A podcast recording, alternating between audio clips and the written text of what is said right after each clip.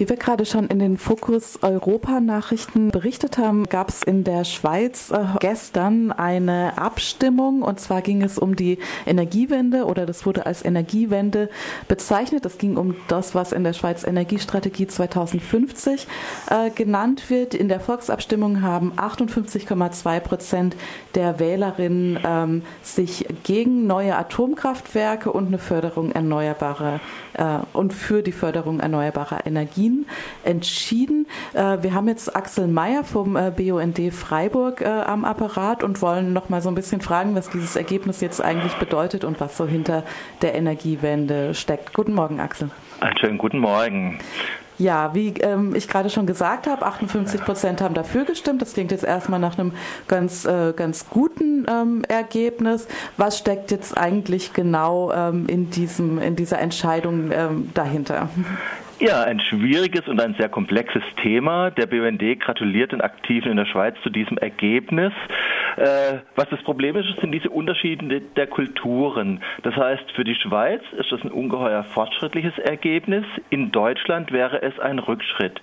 Das heißt, in, im Prinzip ging es bei der Abstimmung darum, dass der Bau neuer Atomkraftwerke jetzt definitiv verboten ist und dass die Schweiz endlich in die erneuerbaren Energien investiert. Das ist der Fortschritt. Und wenn man sich anschaut, wie perfekt die Propaganda der Atomlobby in der Schweiz ist, dann ist das ein Fortschritt aus Schweizer aus Schweizer Sicht.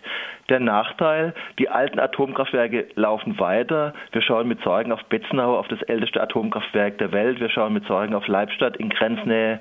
Und diese Atomkraftwerke laufen weiter, solange sie der Staat für sicher hält.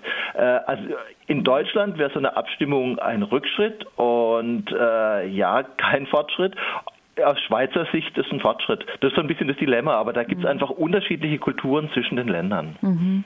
Und ein weiterer Teil der Abstimmung ähm, war ja, glaube ich, auch, äh, also das äh, neben dieser Weiternutzung Atomenergie, aber ein weiterer Teil der Abstimmung war auch, dass irgendwie Gelder für Gebäudesanierung geben soll und Mindestanforderungen für Autos. Da hat man sich, stellt man sich dann so die Frage, okay, soll so diese ähm, dieses Energiewende-Engagement, soll das jetzt so auf die einzelnen äh, Bevölkerung, also die einzelnen Leute ähm, runtergebrochen werden oder äh, müssen größere Unternehmen beispielsweise da auch was leisten? Also das war, glaube ich, so ein bisschen die Kritik, dass man gesagt hat, naja, soll so die sogenannte einfache Bevölkerung soll jetzt die Energiewende machen, während irgendwie die größeren da vielleicht nicht so dran beteiligt werden. Würdest du der Kritik zustimmen? Oder wie also ich würde nur teilweise zustimmen. Also in, an diesem Punkt ist die Schweiz eindeutig weiter als wir. Also sie wird äh, in Sachen, äh, in Sachen äh, Kfz-Verkehr wird es zu massiven, ein, zu massiven Fortschritten kommen. Das hat sicher auch damit zu tun, dass die Schweiz keine eigene Automobilindustrie hat und deswegen ist die Automobillobby in der Schweiz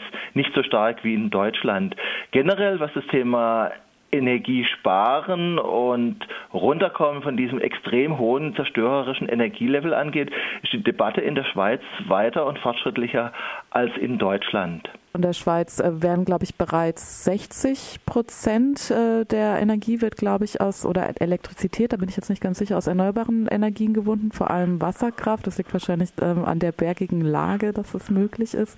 Ähm, okay, aber da wird jetzt auch weiter investiert. Also bisher war es einfach nur die Wasserkraft und was man sagen muss, äh, was Photovoltaik anging oder was Windenergie anging, war die Schweiz erschreckend rückständig. Also die Schweiz ist eines der reichsten Länder der Welt. Es leistet sich den Luxus, das älteste Atomkraftwerk der Welt zu betreiben und gleichzeitig gab es extrem wenig Photovoltaik und extrem wenig Windenergie. Und da kommt jetzt Schwung in die Schweiz und Geld ist ja in der Schweiz vorhanden. Also und die Schweiz hat den Süden mit, äh, wo, mit, mit intensiver Sonneneinstrahlung, man hat die Berge zur, zur Wasserrückhaltung. Also es gibt da tatsächlich Möglichkeiten in der Schweiz eine Energiewende herbeizuführen. Und was uns freut, äh, die alten Atomkraftwerke in der Schweiz sind zwar längst abgeschrieben, aber sie schreiben rote Zahlen, sie machen Verluste. Und das ist die Sprache, die auch die Schweizer und Schweizerinnen sehr deutlich verstehen.